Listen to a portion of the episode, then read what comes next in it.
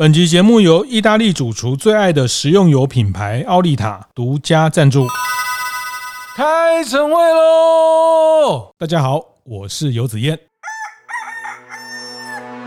彦。目前最夯的一零一的八十六楼要开一家享宾集团最新的 buffet 餐厅哦，叫做享。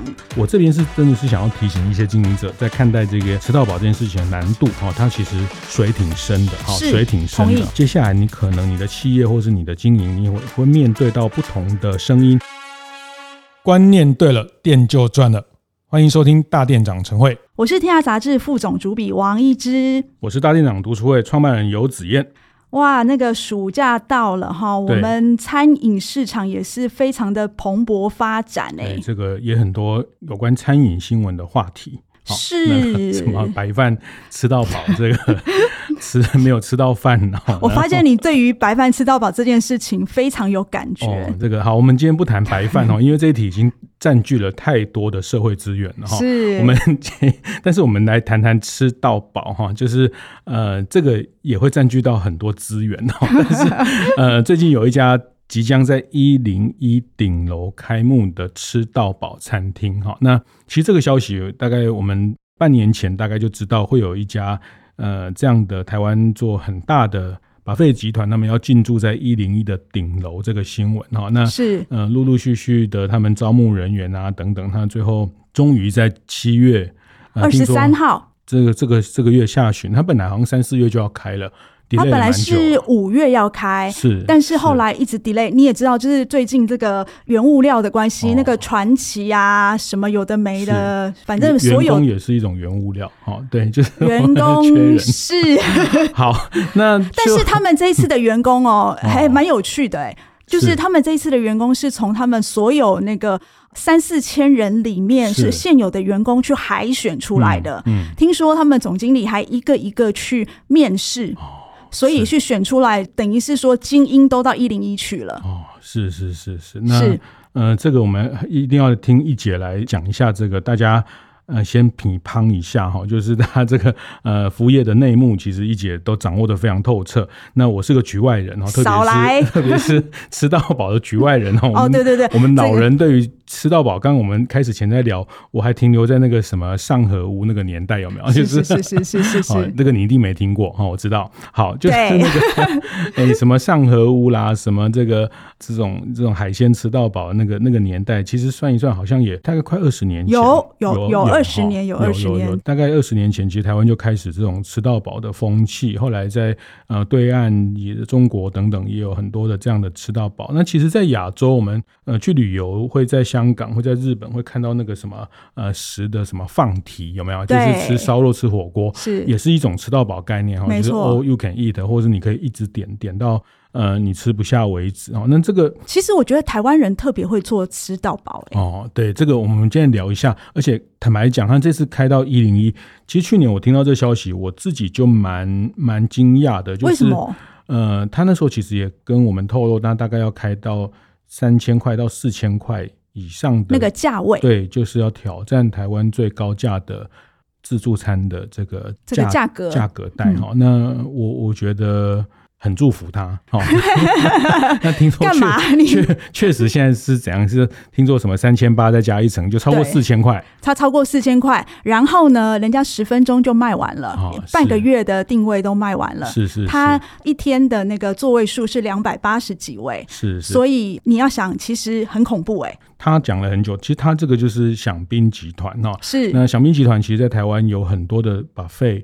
包括舒食的也有一个叫果然会，是的，它目前有呃，如果加上这个一零一的饗的话，它目前有六个品牌的 buffet，是价位都不太一样，呃，价位都不太一样，像享食天堂啦，这是他们最平价的 buffet，对对对，大概一千块以内就可以吃到了。但是我不知道子彦有没有记起来，就是说有一阵子哦，就是大概两千出头年那一阵子哦，就是在那个。京站那时候的享食天堂，哇塞，也是非常风靡哦。那时候大学生几乎都要来吃一次。对，后来其实享食天堂也几乎等于这种吃到饱的一个代名词了。代名词哈。那当然这集我们我我其实也是带着很个人的好奇，也想要请教一节哈，就是有人可以把吃到饱做到这样的价位，四千多块，其实呃，米其林星级餐厅的预算的等级了哈。那嗯，甚至在这种一零一顶楼的这种景观餐厅，其实一零一顶楼呃是一个租金成本非常高、高非常高的地方哈。嗯、那呃，要卖一个这样的 buffet 的概念，那饗宾集团在想什么哈？在想什么？嗯、那这家餐厅好像就叫想嘛哈，它就叫想，就叫想哈。就是那个，其实我觉得很好笑。嗯、我那时候第一次去采访饗宾的时候，刚好他爸爸就是那个董事长也在，是然后我就问他说：“你为什么要叫响兵这样子？”嗯、他就说：“响那个字就是给众人。”吃好吃的东西那个意思，但是他他说他第一次出去跟人家介绍说他的名字叫响兵，人家问他说是。哪一个响，他就说哦，就是那个告别式那个念祭文的时候，对，呜呼哀哉上霞，对对对，这是他自己讲给我听的笑话，我也觉得还蛮有趣的。这个这个他们是在桃园开始的一个福利川菜集团哈，那现在也到二代的经营，那呃从一个桃园这种呃川菜。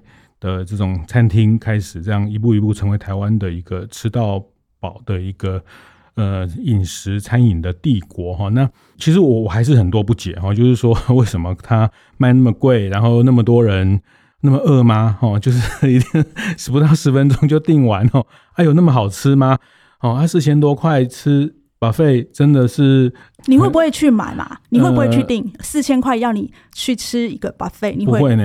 不会哈，就是。但是，但是如果他是在一零一楼上顶楼，然后呢，他告诉你说，他全台湾的职人哦的作品是都在里面，也不会呢。然后，哎，第二杯听完呢，你就马上说不会。好，然后呢，他有。比如说小当家的四喜烧麦，是这种非常非常经典难做，台湾几乎没有人在做的东西，是或者是所有台湾。最好的食材，还有全世界最好的食材，他们都想办法把它呃拿来这边，然后去做最好的呈现。他们其实刚开始的时候啦，我记得，我记得我两年前那时候去采访饗宾的总经理陈义航，呃，他跟他姐姐两个都是台大高材生哈，那他们那时候来接班这件事情，其实也引起蛮大的震撼哈。就是我问他，我他就那时候非常兴奋的跟我说。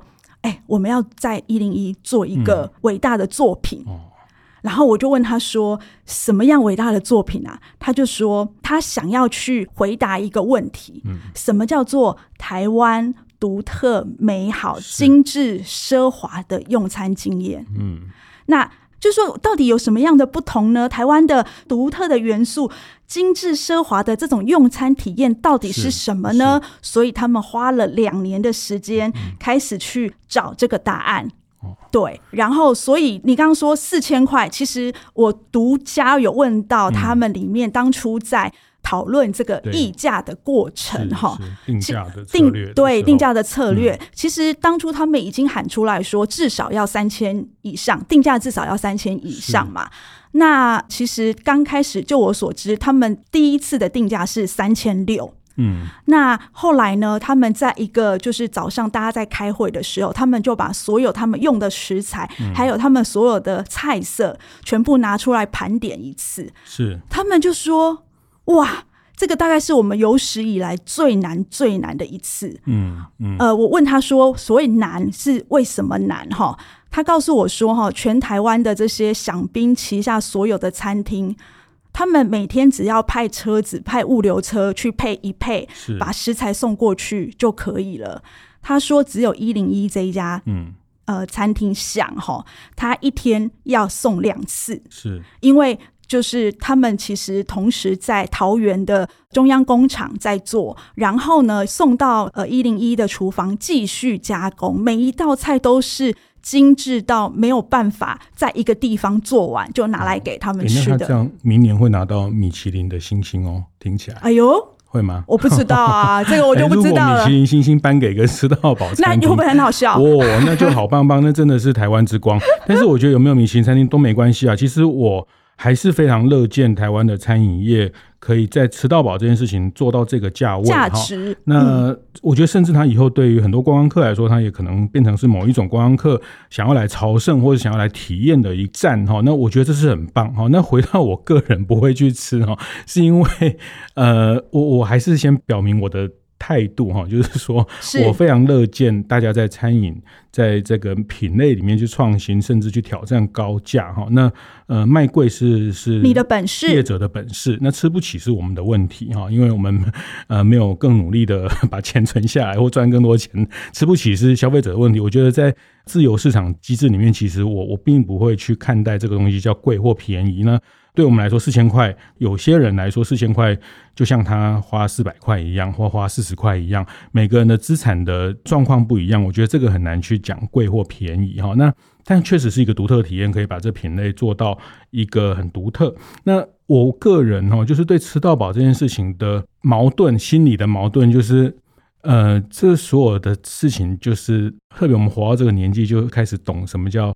Less is more 哈，就是 哎、通常会讲 less is more，通常都是大概五十岁以上的人才会开始讲、欸，对对对，接近了哈，上下左右这样的哈。那所以你也写过了鼎泰丰杨先生的书哈。那我们鼎泰丰躺着也中枪，不是这个意思哈，就是说呃，杨先生会跟他的员工说，不要让客人点太多，是吃八分饱就好，没错，没错，八分饱你回去就会有一个回味啊，会觉得哎。欸希望下一次还可以再去享受这样的食物。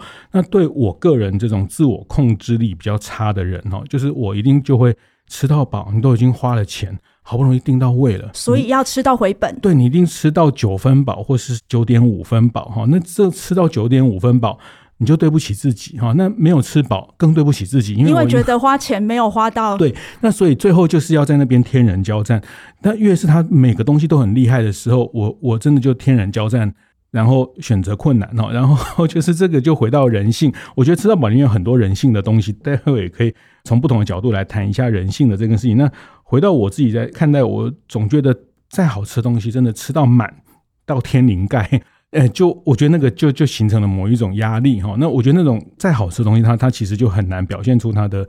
那个那个独特的味道，或是但，但是子燕，你知道吗？嗯、现在其实消费者已经演化到有一种有钱人的 buffet 吃法这样子。哦、你知道什么叫有钱人的 buffet 吃法？就是呢，嗯、这些有钱人呢，他们很喜欢吃 buffet，是但是呢，他们通常就是进去，嗯、然后挑自己爱吃的东西，大概十五分钟呢、嗯、就走人。是对，这个是有钱人的吃法。但老实说，我并不是。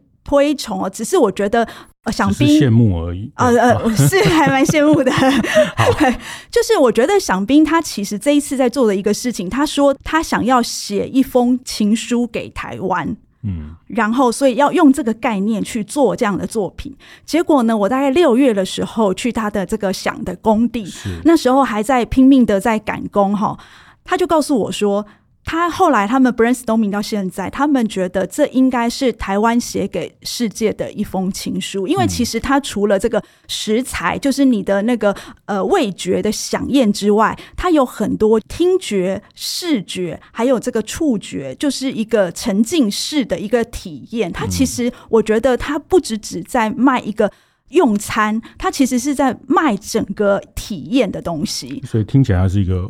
伪 buffet 哦，伪自助餐，但是它其实想表达的是一个比较精致料理，fine dining 类似这样的价位跟体验。哦，我猜想就是我见识比较少一点，我猜想，哎，这个是不是一种？套路嘛，是？不是，就是说，他只是用 buffet 当做是一个形式，但是其实你体验到的可能跟一家呃米其林餐厅的曾经的体验可能是接近的。是，其实应该是这样子。他们之所以能够这么会做 buffet，就是他从来没有把 buffet 当 buffet 做。哦，他其实是用单点 fine dining 的那种概念去做 buffet。嗯，所以其实这就是他为什么能够在就是一片大家都觉得啊，buffet 已经没有出路的状态之下，嗯、他去杀出一条血路，变成全台湾最会做 buffet 的一家公司。哦、是是是，是，这个 buffet 确实是一个台湾餐饮业很特别的一个品类哈。那各式各样的价位都有人做，那现在又做到四千块的一个这个价位。但我比较想问一姐，就是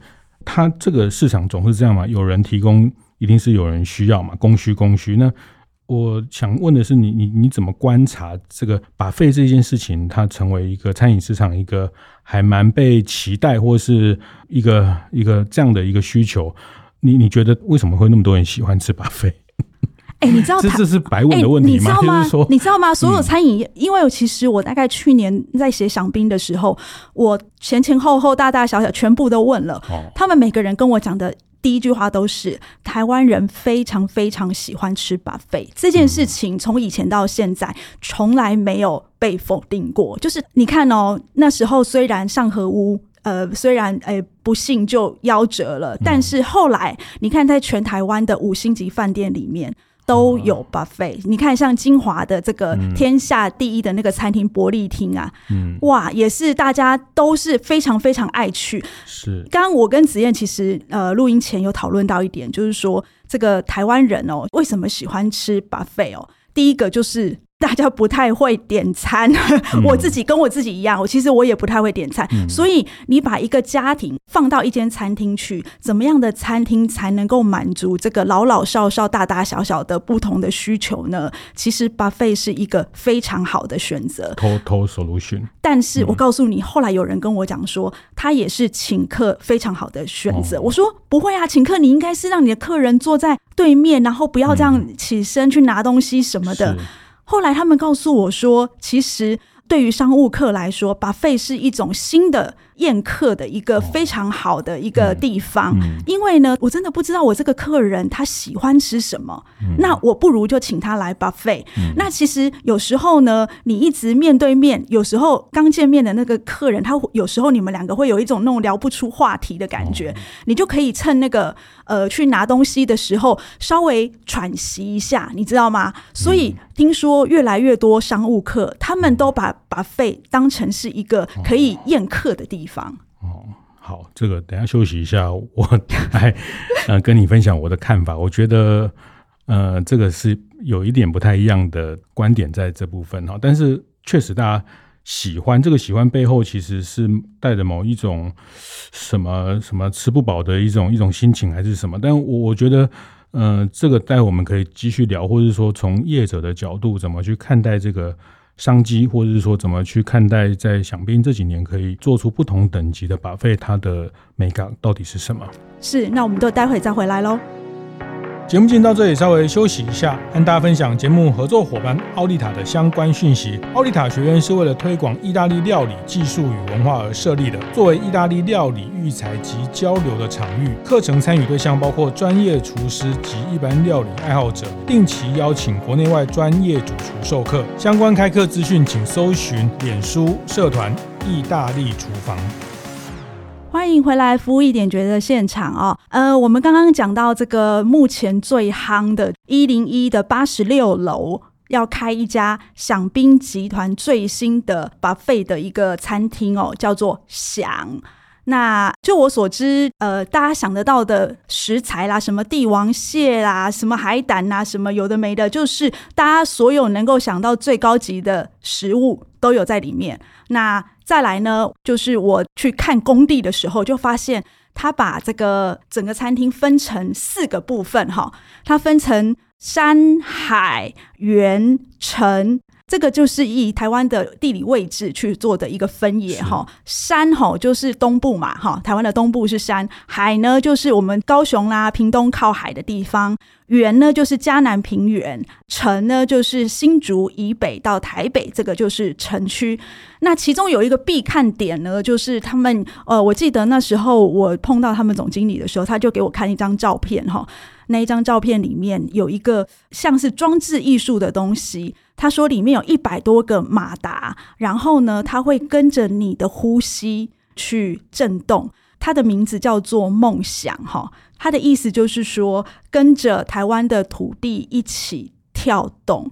我不知道子燕记不记得张雨生有一首歌叫做《我的未来不是梦》，他就是跟着希望在跳动，所以。那个是一个必看点哈，就是说它里面其实呢有很多沉浸式的装置。所以这个餐厅其实它的全名叫想，还有什么 A Joy、A Joy 还是这个这个听说也是一个呃，他是想的英文名哈。那他们当初因为他这是在国际观光客都会来的一零一哈，所以一定要取一个英文名。听说这是一个他们从波斯的诗人的一首诗里面去截取出来的，A Joy 这样子。哦、是是是，嗯、呃，但我觉得吃到饱演化到这里，其实我我自己是觉得成为台湾餐饮的一个特色了哈。那我们如果就用马斯洛的这个需求理论哈，我们二十年前、三十年前吃到饱其实是吃一种。生理需求，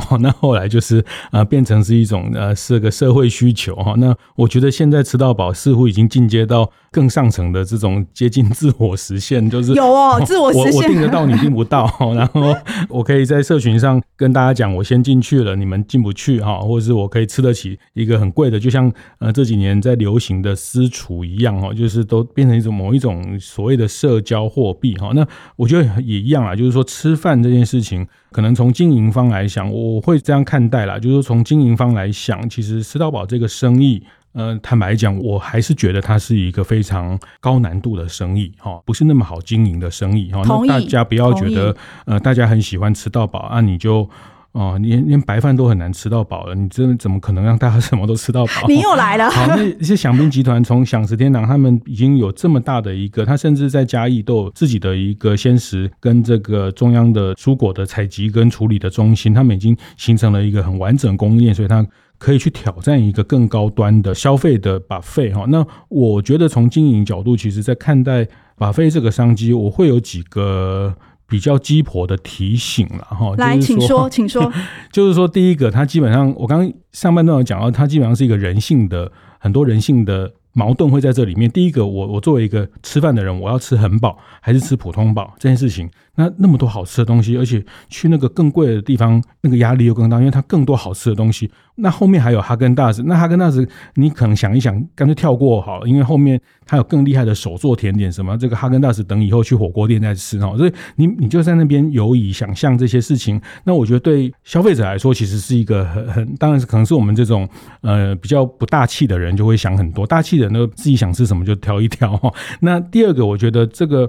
嗯，对厨房的工作者来说，其实呃也有好几个厨师跟我提过，他们过去在吃到饱的厨房工作，他们觉得工作是没有成就感的哈，因为就一直出东西，一直备料，一直把东西呃这个 煮熟交出去。当然呃刚讲的这个想这个餐厅可能不太一样，它可能会有更多比较。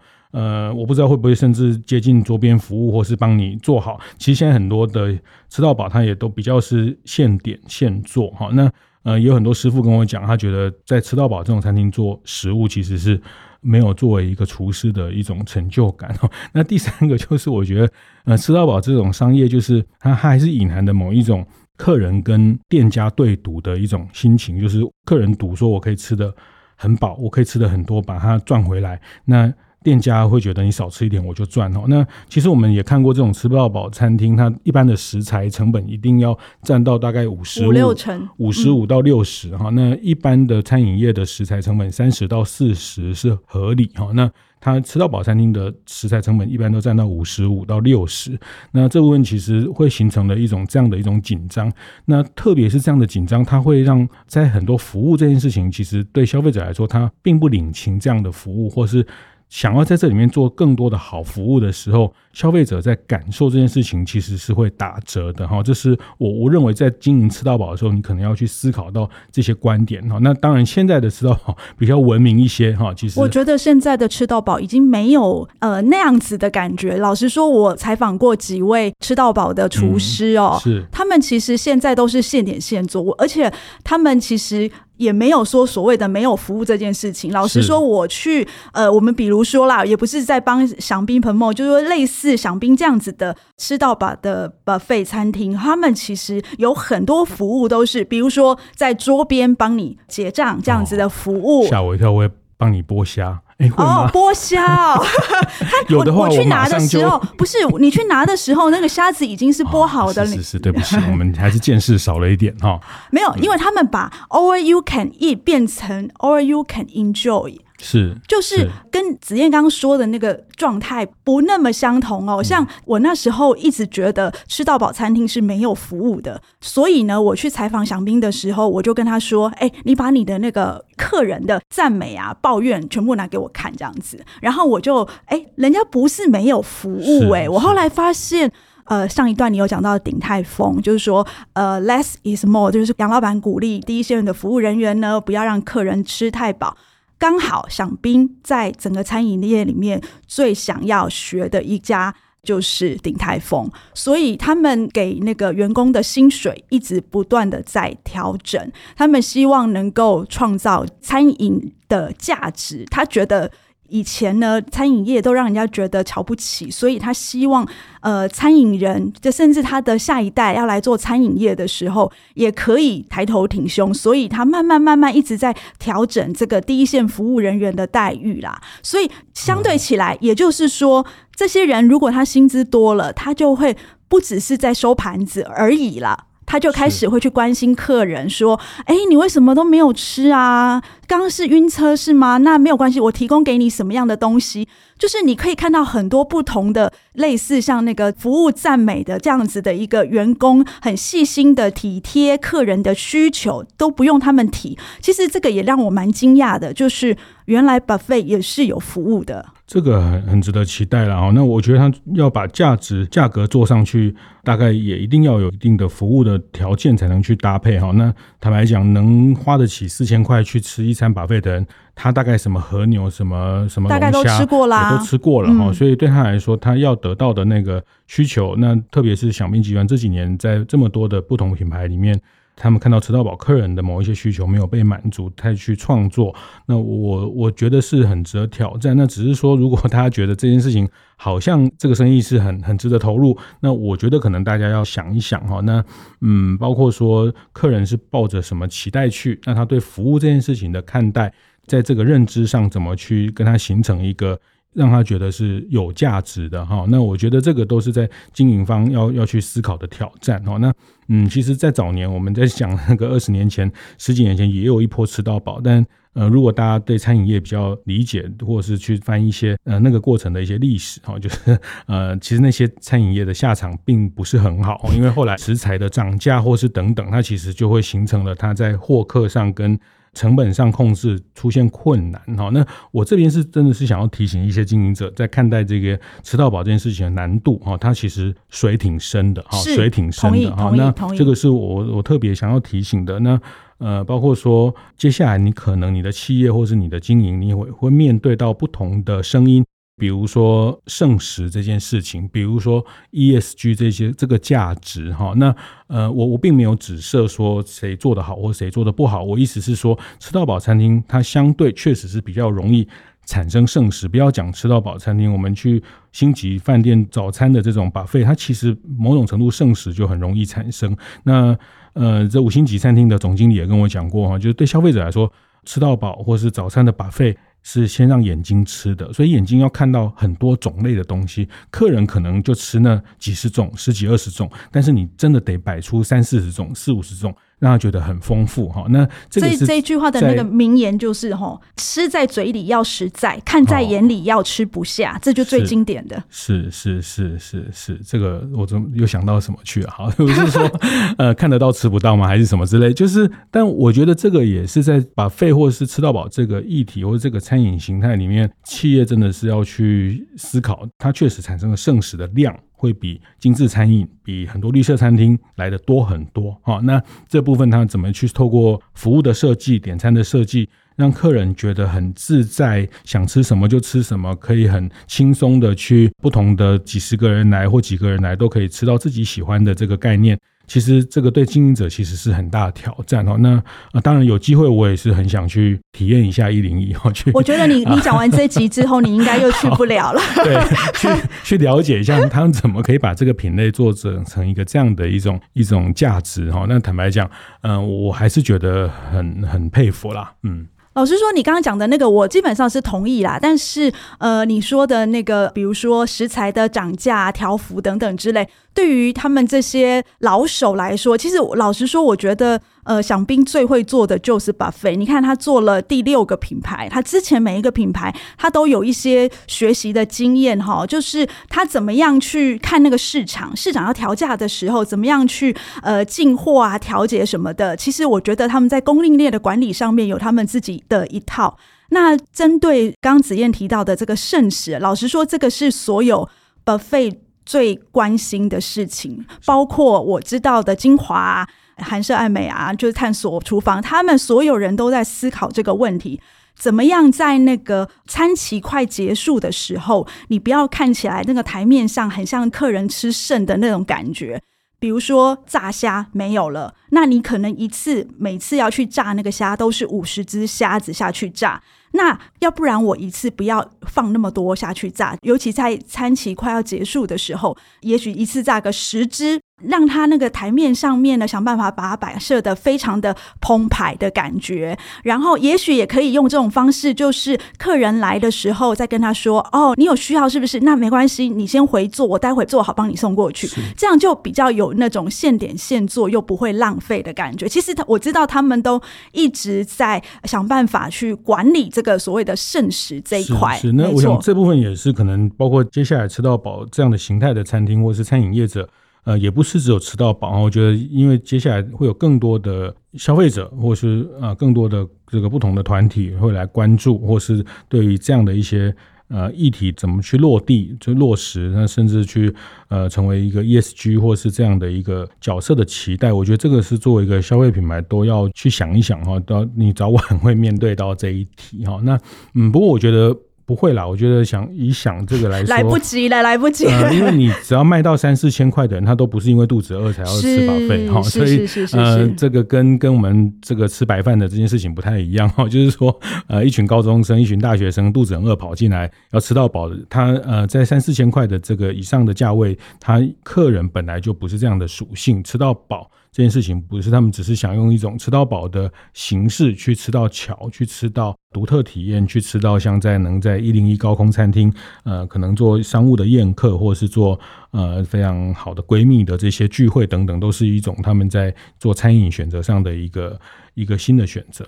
其实老实说，虽然他是吃到饱，但是我听他们说，就是只要你定这个想的话，他马上就是会给你一个 QR code，甚至到时候去寄给你一本他们的这个简介。然后呢，呃，你知道就是说去一零一餐厅，他其实要转很多个，就是转很多层楼。老实说，我每次都会迷路，嗯、所以呢，他们有带领你上去的方法，而且呢，就在你定位的同时，他们会找这个 CN Flower，就是非常。有名那个林中勇的这一家花艺店哈，他会帮你设计你的 table setting，你的桌子上面会有你专属的花艺。那如果假设你生日或是周年庆，又会有不一样的东西。然后呢，他们的所有一百三十位的员工都接受过那种什么卡内基的训练。就跟那个迪士尼一样，就是他们都会被训练说怎么样才能够帮客人拍一张好照片，就是不要背光啦，不要逆光啦，什么之类的。然后呢，